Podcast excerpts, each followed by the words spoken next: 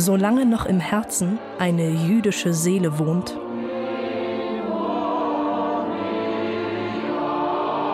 solange ist unsere Hoffnung nicht verloren, zu sein ein freies Volk in unserem Land, im Lande Zion und in Jerusalem. Hier hört ihr die Nationalhymne von Israel. Hatikwa heißt die, auf Deutsch Hoffnung. Das Lied haben schon die Zionisten im 19. Jahrhundert gesungen. Da gab es den Staat Israel noch gar nicht. Der wurde erst vor 75 Jahren gegründet. Für uns Deutsche ist das nicht irgendein Land auf der Weltkarte. Wir haben eine ganz besondere Beziehung zu Israel und seiner Gründungsgeschichte. Und um beides, um die Geschichte und die Beziehung, geht es in dieser Folge. Deutschlandfunk. Der Rest ist Geschichte. Hey, ich bin Antran und das ist der Rest ist Geschichte. Der Podcast, in dem wir jede Woche Fragen der Gegenwart mit historischem Wissen beantworten wollen. Momentan, da geht es in den Nachrichten wieder viel um Israel. Nicht nur, weil das Land gerade seinen 75. Geburtstag feiert. Am 14. Mai bzw. nach jüdischem Kalender ist das Jubiläum sogar schon Ende April gewesen sondern womöglich noch viel mehr wegen der aktuellen Politik. Es sind unruhige Zeiten im sogenannten Heiligen Land. Fünfmal in vier Jahren hat Israel ein neues Parlament gewählt. Benjamin Netanyahu ist schon wieder und immer noch Ministerpräsident. Das umstrittenste Projekt seiner rechtsreligiösen Regierungskoalition ist derzeit eine geplante Justizreform. Gegen die regt sich seit Wochen großer Protest. So ist jedenfalls der Stand bei der Aufzeichnung dieser Folge Ende April. Massen strömen auf die Straßen, sie sehen die Unabhängigkeit der Justiz und damit ihre Demokratie gefährdet.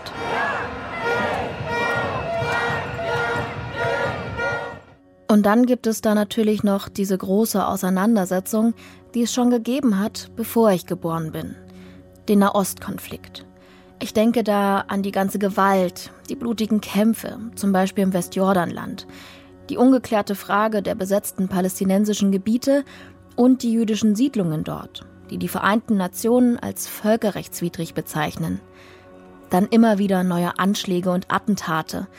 Das ist alles so kompliziert. Was ich mich frage, was ist da überhaupt los und wie hat das eigentlich alles angefangen? Letztens, da habe ich einen Satz gelesen, an den habe ich in Vorbereitung auf diese Folge immer wieder denken müssen. Er kommt vom deutsch-israelischen Autor Meron Mendel. Der hat in seinem Buch über Israel-Reden geschrieben. Zu Israel hat zwar jeder eine Meinung, aber nur sieben Prozent der Deutschen sind tatsächlich schon mal dort gewesen. Ich gehöre zu der Mehrheit, die noch nie in Israel war, und deswegen wollte ich unbedingt mit einer Frau sprechen, die zu den sieben Prozent gehört. Ja, das war wahnsinnig aufregend das erste Mal. Also ich bin direkt nach dem Abitur, also 1993, das ist schon lange her, im November, nach Israel, um tatsächlich da vier Monate zu bleiben und habe in einem Kibbutz gearbeitet. Und zwar direkt am Gazastreifen, Kibbutz Mefalsim. Der wurde von argentinischen Juden gegründet und dort habe ich Orangen gepflückt und in der Landwirtschaft gearbeitet, habe Traktorfahren gelernt und äh, war mit vielen anderen Jugendlichen, auch aus England, aus anderen Ländern, Schweden, in diesem Kibbutz und das war wirklich eine fantastische Zeit und habe sehr viel über das Land gelernt. Das ist Claudia Baumgart-Ochse. Politikwissenschaftlerin und Nahostexpertin bei der Hessischen Stiftung Friedens- und Konfliktforschung. Mit ihr will ich über die Anfänge Israels sprechen. Und die beginnen mit einer ganz alten religiösen Sehnsucht von Juden in aller Welt, in das für sie heilige Land zu ziehen. Heilig wegen des Tempelbergs in Jerusalem, wo im 10. Jahrhundert vor unserer Zeitrechnung der erste jüdische Tempel gebaut wurde. Der Berg wird von Juden auch Zion genannt. Das Streben dahin, also zum Berg, Zionismus. Lange Zeit war das vor allem eine religiöse Sache. Im 19. Jahrhundert wird daraus aber eine politische Bewegung. Eine Variante des Nationalismus, sagt Claudia Baumgart-Ochse. Der Hintergrund war, dass der Antisemitismus in Europa in dieser Zeit immer schlimmer wurde.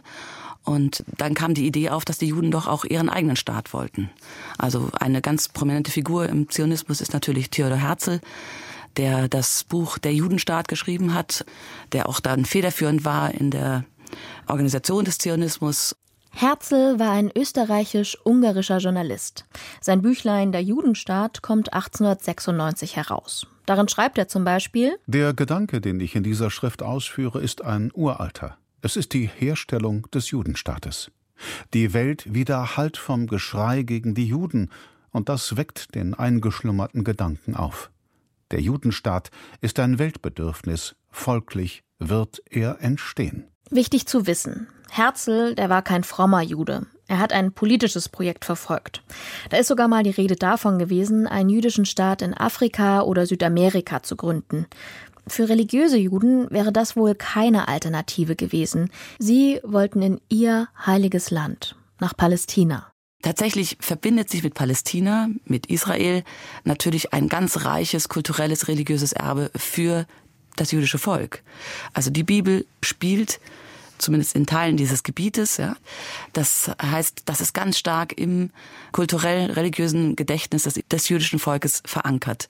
Und dann waren die Juden ja in der Diaspora und äh, haben sich immer danach gesehen, zurückzukommen. Aber diese Sehnsucht nach dem Zurückkommen in dieses heilige Land war eigentlich eine utopische. Die orthodoxen Gläubigen, ultraorthodoxen Gläubigen in Europa haben eigentlich gedacht, dass sie nur zurückkommen, wenn Gott das macht. Also dass sozusagen, wenn die Erlösung kommt, dann bringt Gott selbst sie in dieses Land zurück. Das war die Sehnsucht.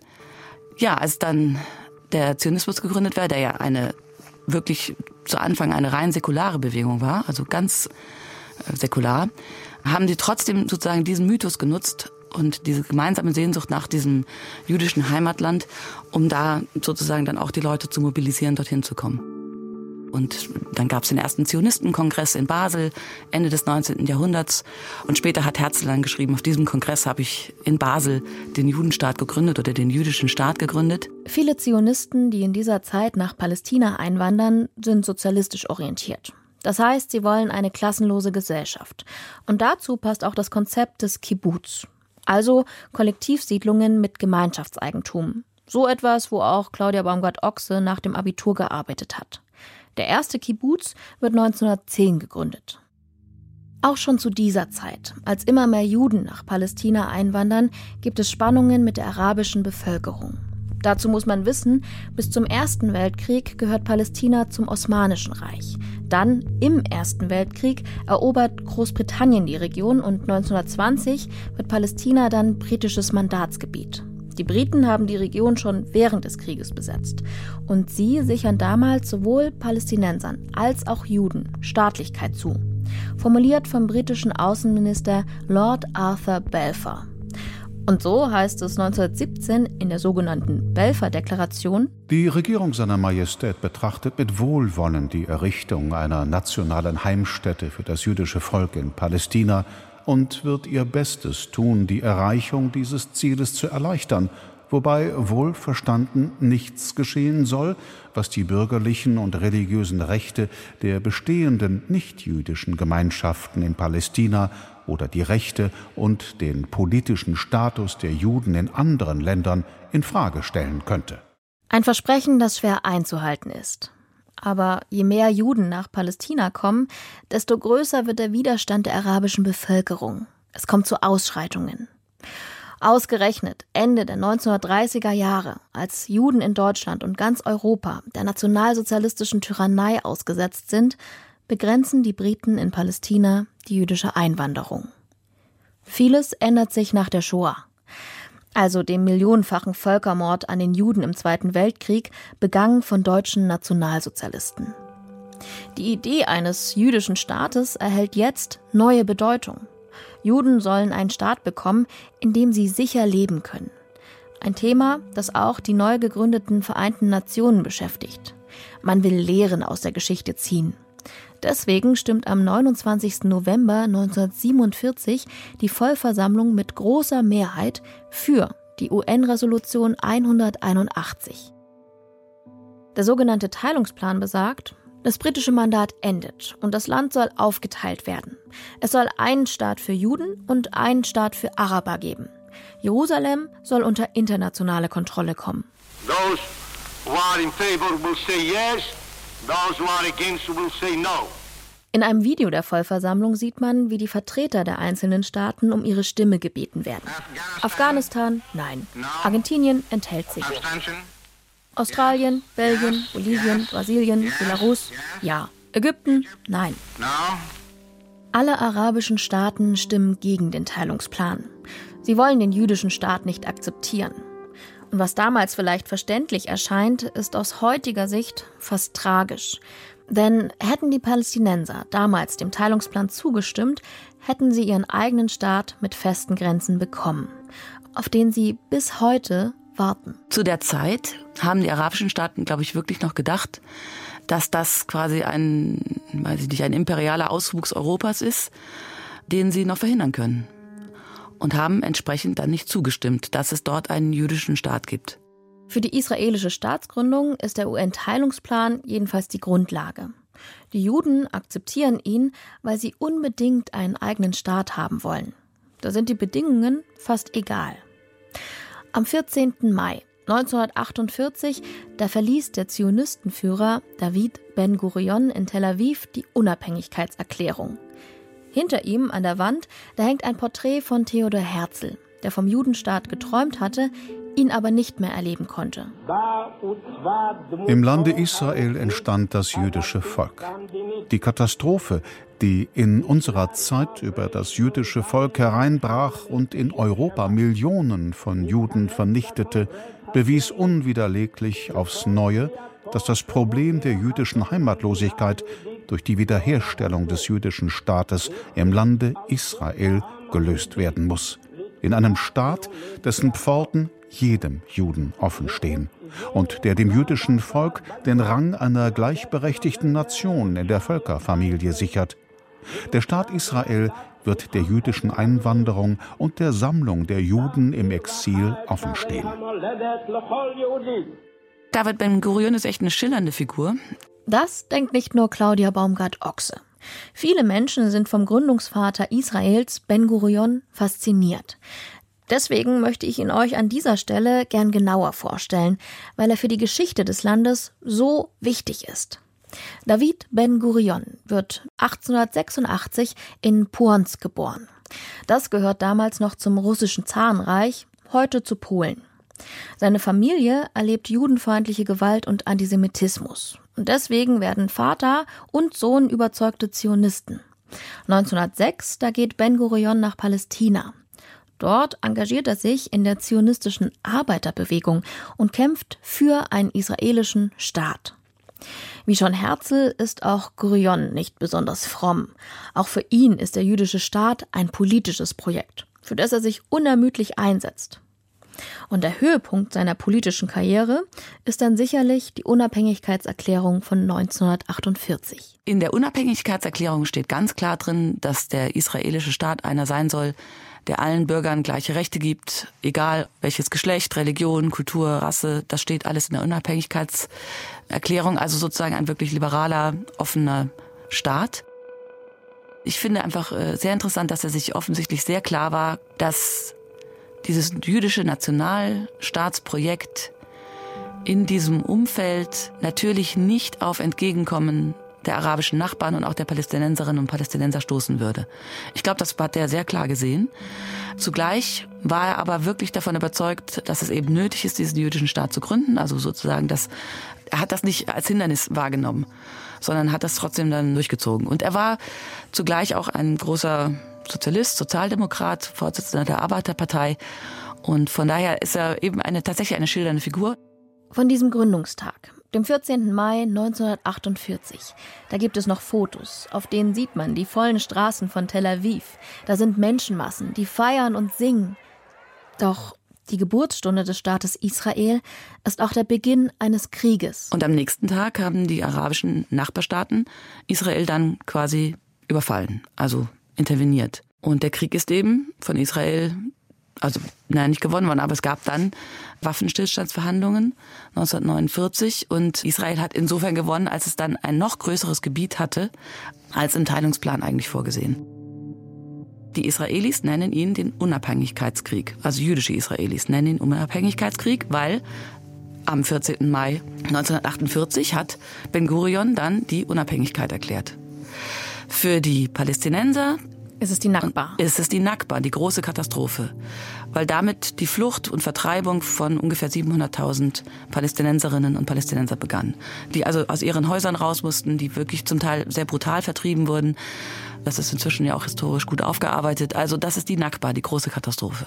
Und hier zeigt sich ganz gut, wie komplex die Geschichte Israels ist.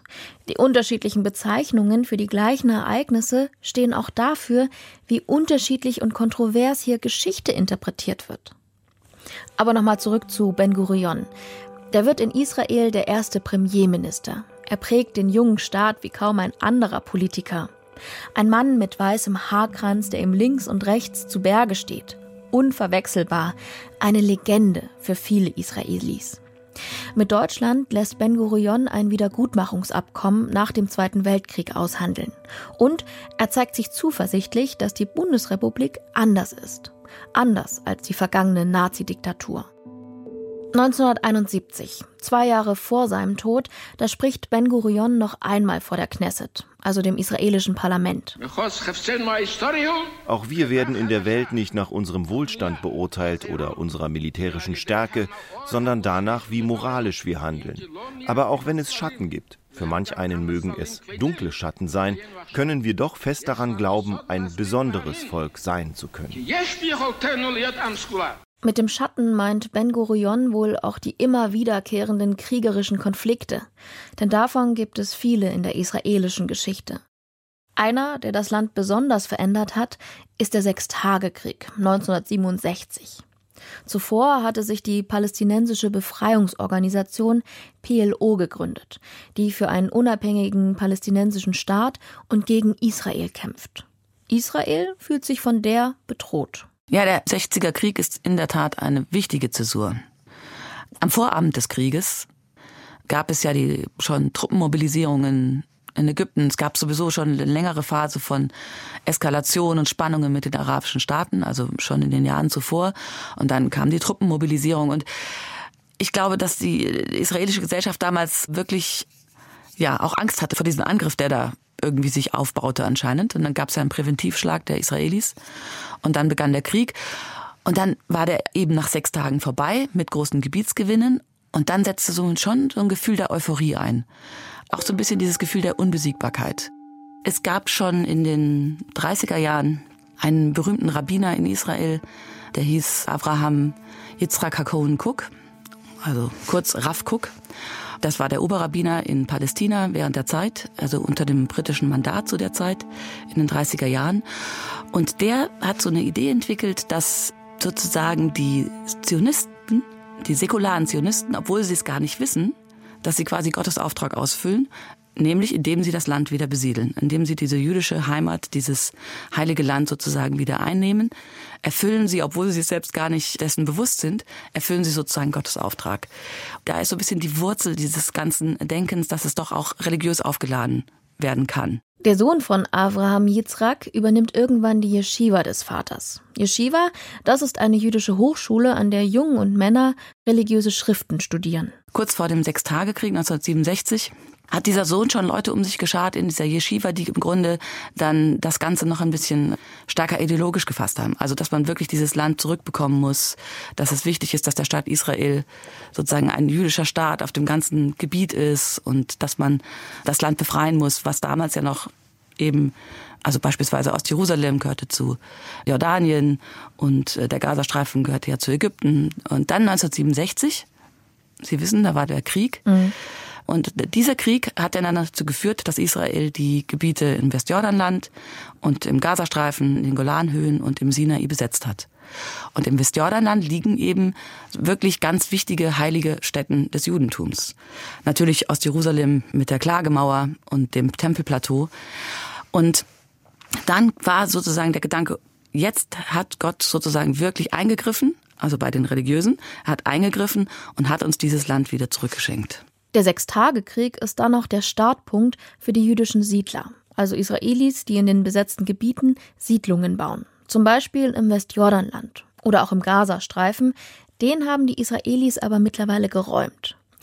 Die jüdischen Siedlungen sind jedenfalls bis heute ein großer politischer Konfliktpunkt. Und das hat sich schon damals nach dem Sechstagekrieg abgezeichnet. Und äh, 1977 kam dann ja der Likud an die Macht mit Menachem Begin als Ministerpräsident.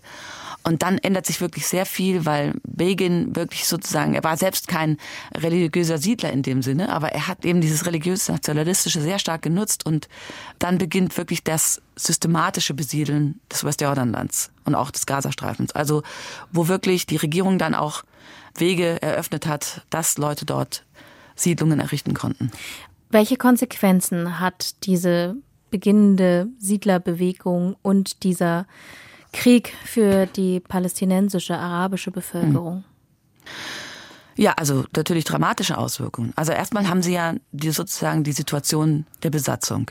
Also eine militärische Besatzung, die dann ja auch äh, in der äh, Resolution 242 des Sicherheitsrates dann auch sozusagen als illegitim erklärt wurde und Israel wurde aufgerufen, die besetzten Gebiete zu verlassen.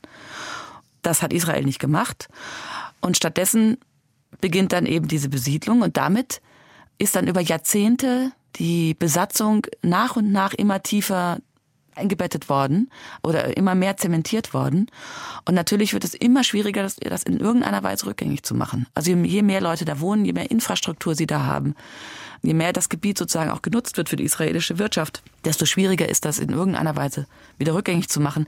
Das hat man gesehen beispielsweise bei der Räumung des Gazastreifens und der ist weniger religiös aufgeladen diese Szene, ich weiß nicht, ob Sie daran sich erinnern, aber es war 2005. Da wurde der Gazastreifen ja geräumt, damals noch unter Ariel Sharon. Also man hat die Siedlungen abgebaut und das gab erbitterten Widerstand von den Siedlern und Siedlerinnen. Und wenn man das jetzt sozusagen überträgt auf das Westjordanland, wenn man sich vorstellen würde, man würde die Siedlungen auflösen, also ich äh, befürchte fast bürgerkriegsähnliche Zustände. Wir können hier nicht über alle Kriege und Krisen sprechen, die noch folgten. Nach dem Sechstagekrieg zum Beispiel. Da wollen Ägypten und Syrien ihre verloren gegangenen Gebiete zurückerobern. Sie greifen Israel am 6. Oktober 1973 an. Es ist Yom Kippur, also der höchste jüdische Feiertag. Israel verteidigt sich erfolgreich und gewinnt den Krieg. In den 1970er Jahren häufen sich dann die Angriffe aus dem Libanon. Dort halten sich palästinensische Kämpfer auf. Deswegen marschiert Israel 1982 in den Libanon ein. Wir sprechen vom Libanonkrieg.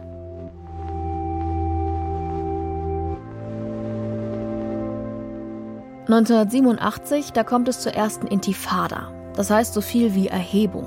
Vor allem jugendliche Palästinenser setzen sich mit kleinen Angriffen und Steinwürfen gegen die israelische Besatzung und die Siedler zur Wehr. Israel reagiert mit großer Härte. Doch zwischen diesen ganzen Kämpfen, da gibt es plötzlich Hoffnung. Hoffnung auf Frieden im Nahen Osten. 1991 gab es eine große Konferenz in Madrid, eine multilaterale Friedenskonferenz zwischen den arabischen Staaten und Israel hat auch teilgenommen. Da haben die Amerikaner auch mitgewirkt. Und tatsächlich war da auch die PLO, die damals ja noch für Israel als Terrororganisation galt, war dort auch als Gast zumindest in anderen arabischen Delegationen mit dabei.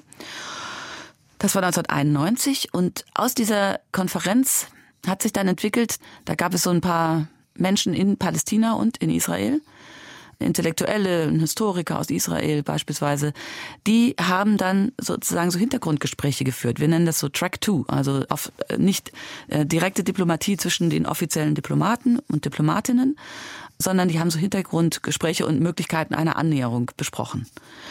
Das hat äh, großen Teil in Oslo stattgefunden und deswegen heißt es auch der Osloer Friedensprozess. Und tatsächlich sind äh, die politischen Führungen erst etwas später dann eingeweiht worden und haben das dann aber mitgetragen und dann kommt es eben zu diesem Friedensprozess. Ich habe euch mal eine Stelle aus dem ersten Oslo-Abkommen von 1993 rausgesucht. Die Regierung des Staates Israel und die PLO-Gruppe, die das palästinensische Volk vertritt, stimmen darin überein, dass es an der Zeit ist, Jahrzehnte der Konfrontation und des Konflikts zu beenden. Sie anerkennen gegenseitig ihre legitimen und politischen Rechte und streben nach einem Leben in friedlicher Koexistenz und in gegenseitiger Würde und Sicherheit und danach eine gerechte, dauerhafte und umfassende Friedensregelung sowie eine historische Aussöhnung auf dem Weg des vereinbarten politischen Prozesses zu erreichen. Dann kommt es eben zu diesem wirklich berühmten Friedensschluss, da auf dem Rasen des Weißen Hauses Bill Clinton, der generellhaft da irgendwie seine Arme ausbreitet und Rabin, Arafat und Peres, die das dann unterschrieben haben. Ja, so ist das gekommen. Also ich glaube, es war auch einfach eine große Ermüdung nach der ersten Intifada, die ja ab 1987 also der Aufstand in den besetzten Gebieten ab 87 äh, war einfach eine große Konfliktermüdung und dann war die Bereitschaft da, jetzt was zu machen, Schritte zu gehen. Es war nach dem Ende des Kalten Krieges, wo sowieso die Zeichen auf Öffnung standen. Und dann kommt es eben zu diesem Friedensprozess. Und wie nah war man tatsächlich einer Lösung? Man war relativ nah, aber leider hat dieser Friedensprozess aus meiner Sicht eben auch ein paar, ja, ein paar Fehler begangen. Also die wären? Also man hat damals 1993 eben beschlossen, dass man so eine Übergangsphase macht. Damals wurde dann die palästinensische Autonomiebehörde eingesetzt als Übergangsregierung sozusagen in den palästinensischen Gebieten. Man hat aber die sogenannten Endstatusfragen, also beispielsweise, was passiert mit den Siedlungen, wie ist der Grenzverlauf, was passiert mit Ostjerusalem, ne? die Endstatusfragen, also die Fragen, die dann den Endstatus des Friedensschlusses beschreiben sollten. Die es konkret die machen. hat man genau, die es konkret machen, die hat man erstmal ausgespart und wollte die dann sozusagen im Laufe des Prozesses, im Laufe der Annäherung äh, später Stück für Stück lösen. Aber waren diese Hoffnungen, die dieser Friedensprozess, ja. die mit diesem Friedensprozess einhergingen, waren, ja. waren die berechtigt oder war Absolut. das? Absolut. Also die waren schon hoch. Und ich war ja, wie gesagt, habe ich Ihnen ja vorhin erzählt, 1993 im Kibbutz und da war von der Stimmung her war das so, als ob das, ja, wir haben da mit den Palästinensern aus Gaza zusammengearbeitet in den landwirtschaftlichen Gelegen da und also da war, glaube ich, wirklich viel Hoffnung da. Doch wirklich Frieden gelingt am Ende doch nicht. Dieses Vorgehen ist dann daran gescheitert, dass es dann zu wirklich Gewaltexzessen kam. Also dass die Hamas, die wurde ja während der ersten Intifada gegründet, also die islamische Widerstandsbewegung, die haben ja dann den Friedensprozess mit wirklich massiven Attentaten, Terroranschlägen bombardiert. Und auf der anderen Seite haben eben die religiösen Zionisten, die religiös-nationalen, die Siedler wirklich sind auch Sturm gelaufen gegen den Friedensprozess, was ja dann daran gegipfelt ist, dass sie Rabbin ermordet haben. Israel trauert um Yitzhak Rabin. Ein extremistischer Jude ermordet 1995 Israels Premierminister Yitzhak Rabin. Er hatte zuvor das Osloer Abkommen auf israelischer Seite ausgehandelt. Die Regierungsgeschäfte hat vorübergehend Außenminister Peres übernommen. Auch ihn wollte der Attentäter töten. Peres versprach, die Friedenspolitik Rabins fortzusetzen. Und an dieser Gewalt letztlich, die dann ausgebrochen ist, ist im Grunde der Friedensprozess dann gescheitert. Ja, da war ich schon am Studieren und ähm, da war ich wirklich schwer, schwer enttäuscht. Also wirklich auch, ja, also traurig, weil, weil das so gut begonnen hatte und weil da so viel Hoffnung drin gesteckt hat. Und ja, was soll man anders als traurig sein über so einen, ne, so einen Ausgang? Nach dem Scheitern des Friedensprozesses beginnt eine zweite Intifada. Dieses Mal mit stärker bewaffneten palästinensischen Milizen, die sich Kämpfe mit der israelischen Armee liefern. Israel geht mit Panzern und Kampfhubschraubern vor. Die radikal-islamische Hamas schickt Selbstmordattentäter. Daraufhin beschließt Israel, eine Sperranlage zu bauen. Sie trennt das gesamte Westjordanland von Israel ab. Um größere jüdische Siedlungen nicht abzuriegeln, verläuft dieser Zaun aber deutlich innerhalb des Westjordanlandes. Dadurch verkleinert sich das palästinensische Gebiet noch weiter. Ich wünsche Israel zum 75. Geburtstag, dass sie diese Kraft, die jetzt in den Demonstrationen liegt, also dieser zivile Aufstand gegen sozusagen den Versuch, die Demokratie zu beschädigen, dass diese Kraft nicht verloren geht und gewinnt und dass es sich dann aber auch überträgt auf eine Friedenslösung mit den Palästinenserinnen und Palästinenser. Also dass sich dieses demokratische Moment, was da drin liegt, dass sich das ausweitet, auch auf das weitere Feld. Nicht nur auf Kern-Israel, sondern auch auf die Situation mit den besetzten Gebieten.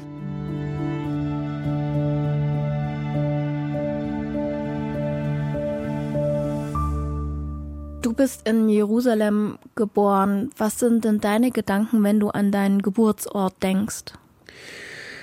Das ist eine schöne Frage. Du kannst mich leider nicht sehen. Ich äh, grinse gerade, weil ich rede sehr gerne und normalerweise auch viel zu lange über Jerusalem. Tatsächlich, ich finde es schön, in Jerusalem geboren worden zu sein. Es ist eine spezielle Adresse. Ja, Jerusalem Das ist vor allem auch in diesen Zeiten, ja, so als ich in Jerusalem aufgewachsen bin, in den 80ern, in den 90ern, gab es auch sehr angespannte Phasen, vor allem in den 90ern eigentlich. Jerusalem ist ein extrem spezieller Ort, weil das ist ein Treffpunkt von West und Ost, das ist ein Treffpunkt von unterschiedlichen Glaubenseinrichtungen, also das, was man eigentlich erwartet, aber eben in diesem Treffpunkt, in dieser Stadt, sowohl in der Altstadt als auch in der modernen Stadt Ost und West, gibt es so Zwischenräume. Also wo man eigentlich nicht mehr im Westen ist und noch nicht im Osten, nicht mehr im Judentum und noch nicht im Islam oder Christentum, nicht mehr in der Moderne, aber noch nicht im Mittelalter. Und diese Zwischenorte, die sind einzigartig. Ich will nicht sagen weltweit, aber man muss sie immer danach suchen. Die Stadt ist 3000 Jahre alt, das spürt man. Das ist Ofer Waldmann. Er ist Journalist und Autor, ein Kenner der israelischen Politik. Und er ist sowohl in Israel als auch in Deutschland zu Hause, lebt mal am einen, mal am anderen Ort. Seine Eltern, die wohnen bis heute in Israel. 75 Jahre Israel. Was bedeutet ihm das? Für die Generation meiner Eltern ist die Gründung Israels ein Wunder. Ein Wunder, was man fast wirklich mit religiösem Vokabular beschreibt. Das ist eine Generation, die mit dem Holocaust im Rücken aufgewachsen ist, mit diesem Abgrund, ja, bezeichnet als dort, und wenn ich meinen Eltern zuhöre und wenn man die Geschichte Israels anschaut, ja, so die Rückkehr der Juden, Juden aus Europa, aus der ganzen Welt, diese Vision und dass man diese Vision auch in Wirklichkeit, in die Tat umgesetzt hat, drei Jahre nach dem Holocaust, drei Jahre nach dem Ende des schlimmsten Menschheitsverbrechens, nach dem absoluten Abgrund, dass man es geschafft hat, dass man die Lebenskraft gefunden hat, das verdient höchste Anerkennung bei aller Kritik. Für die Generation seiner Eltern ist es ein Wunder. Was ist das für ihn? Geboren 1979 in Jerusalem. Ich könnte das so beantworten, dass die politische Aufgabe meiner Generation ist, das, was mal ein Wunder war, dann in die Realität zurückzuholen. Denn auch ein Wunder, wenn es in die Jahre kommt, kann den einen oder anderen Fehler haben. Und es gab auch Gründungsfehler, es gab massive Gründungsfehler, weil die Gründung Israels war zum Beispiel mit der Vertreibung oder mit der Flucht von über 700.000 Palästinensern und Palästinensern verbunden die Kriege Israels, vor allem der Sechstagekrieg 1967, an dem mein Vater beteiligt war, war für die Palästinenser ein weiterer heftiger Schlag, weil in diesem Krieg wurde das Westjordanland und der Gazastreifen erobert. Und die stehen bis heute unter Besatzung. Mehr oder weniger, wie gesagt, da gibt es einen Unterschied zwischen Gaza und dem Westjordanland. Jetzt gilt es aber, dieses Wunder, dieses Israel mit all seinen Errungenschaften auf einen zukunftsfähigen Weg zu bringen. Das ist die Aufgabe meiner Generation oder der jetzigen Generation. Das sagen auch übrigens meine Eltern genauso. Do, ihr seid jetzt dran. Du hast schon einige Interviews geführt zum Thema Israel. Welche Frage kannst du nicht mehr hören? Welche Frage kann ich nicht mehr hören? Was soll Deutschland machen? Warum genau die? Frage. Die? Ja, weil ich beantworte diese Frage mit einer Frage mit Verlaub. Sagen wir, du hättest jetzt mit jemand, mit einem Journalisten oder Aktivisten aus Polen, aus Ungarn, aus Brasilien zu Zeiten von Bolsonaro und so weiter geredet. Hättest du auch gefragt, was kann Deutschland machen oder wäre man ein bisschen tatkräftiger und man hätte gesagt, okay, wir, wir suchen nach Wegen, wie wir die Zivilgesellschaft stärken können, wir suchen nach Wegen, wie wir das demokratische Lager stärken können, wie wir vielleicht in Deutschland Gesprächsräume öffnen können, wo man sich Gedanken drüber macht, wie kann man aus dieser Misere in dem Fall Israel, aber wie gesagt auch für andere Länder rauskommen. Und was Israel angeht, ich meine, es ist einerseits verständlich, woher die Vorsicht kommt. Ja, das ist vollkommen verständlich und das ist auch eigentlich, es ist gut so, dass man ein bisschen immer aufpasst, dass man eine extra Vorsicht anwendet, wenn man in Deutschland über Israel spricht. Aber diese extra Vorsicht, man muss sie ausbuchstabieren.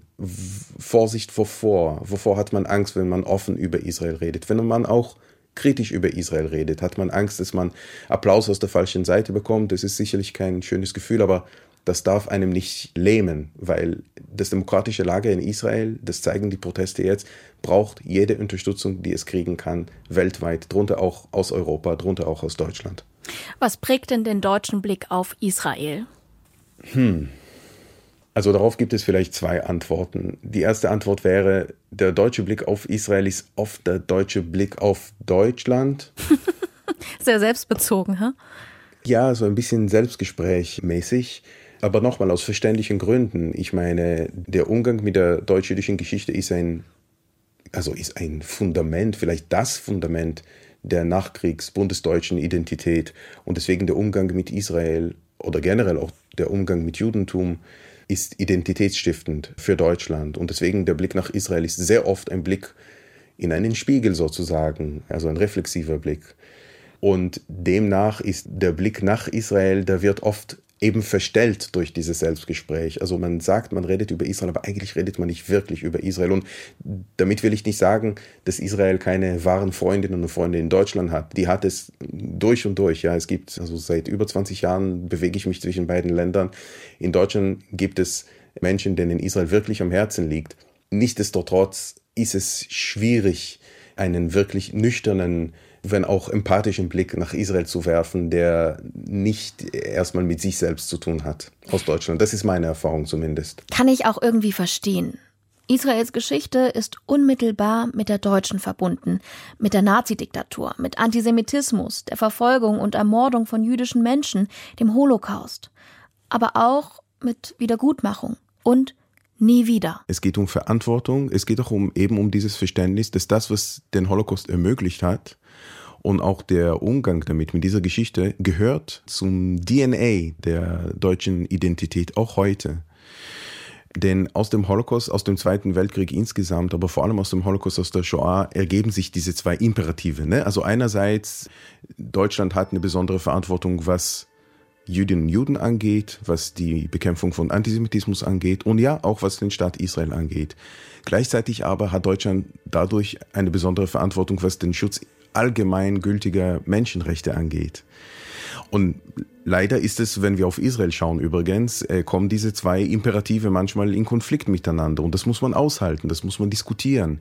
Aber es geht nicht um Schuld, es geht eben darum, dass man eben dieser besonderen Verantwortung gerecht wird. Beiden Verantwortungen. Einerseits im speziellen partikularistischen sozusagen, deutsch-jüdischen Kontext, aber auch generell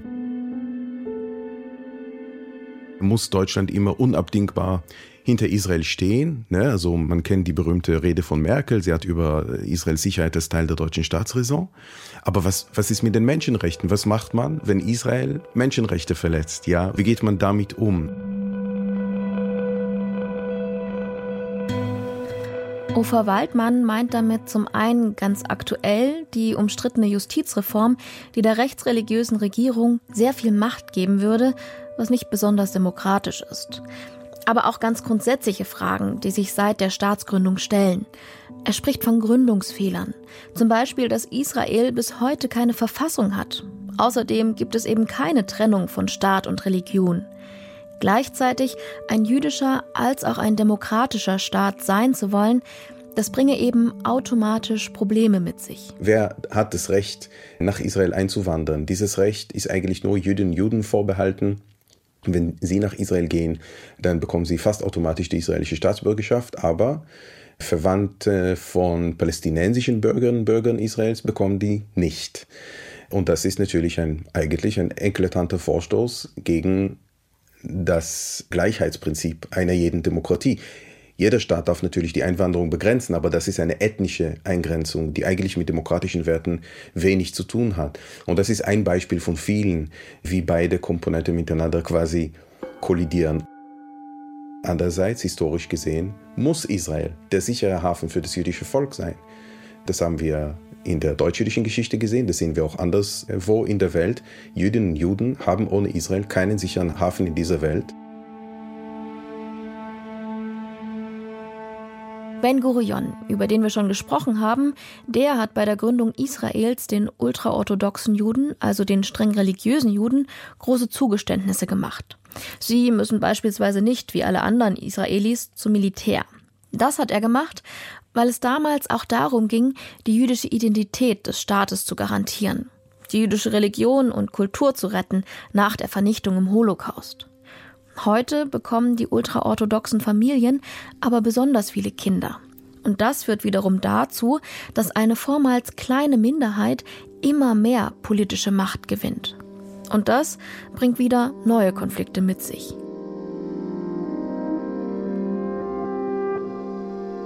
Beim Thema Demokratie. Da spricht Ofer Waldmann sehr schnell wieder über die besetzten Gebiete. Die besetzten Gebiete gehören nicht zu Israel, völkerrechtlich gesehen.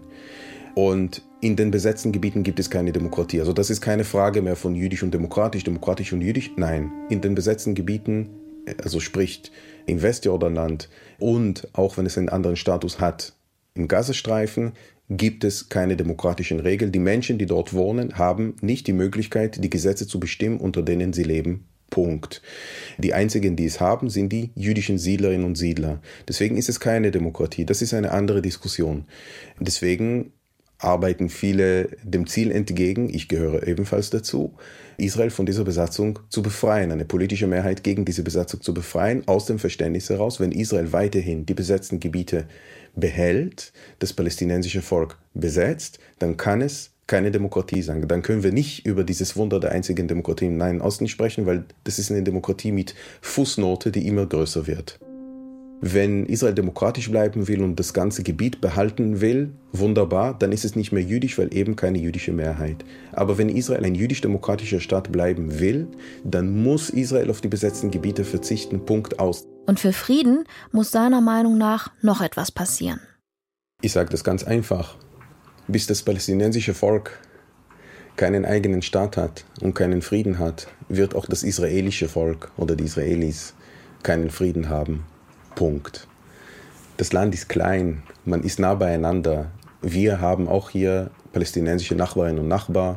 Jenin im Westjordanland kann ich fast aus meinem Fenster sehen. Ich sage immer, an einem guten Tag kann ich die Lichter von Jenin sehen, an einem schlechten Tag kann ich die Lichter von Jenin hören, weil es dort kriegerische Auseinandersetzungen gibt. Solange die Palästinenser und Palästinenser keine Ruhe haben, werden keinen Frieden, keinen wirtschaftlichen Wohlstand, werden es die Israelis auch nicht haben. Ich bin ganz ehrlich.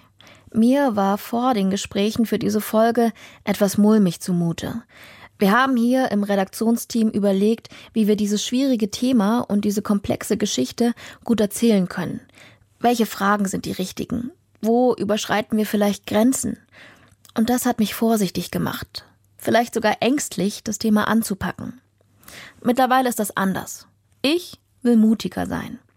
Auch weil ich über eine Bertelsmann-Studie von 2021 gestolpert bin. Die hat mich sehr nachdenklich gestimmt. Da heißt es, nur 27 Prozent der befragten Deutschen kommen zu dem Schluss, dass sich aus der deutschen Geschichte eine besondere Verantwortung für Israel ergibt. Und das sei gefährlich, findet Ufa Waldmann. Und ich finde das auch. Weil Desinteresse und Angst, die helfen nicht. Fragen stellen schon auch wenn sich das manchmal unangenehm anfühlt. Das Gespräch über Israel ist ein schwieriges Gespräch, aber es ist ein notwendiges Gespräch. Und dem müssen wir uns stellen. Auch ich. Und eins kann ich nach dieser Folge sagen, ich verstehe dank der Gespräche mit Ofer Waldmann und Claudia Baumgart-Ochse vieles besser.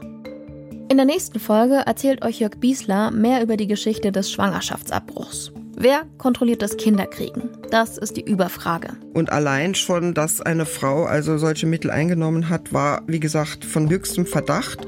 Habt ihr Feedback zu dieser Folge? Dann schreibt uns gern an der Rest ist Geschichte at deutschlandfunk.de.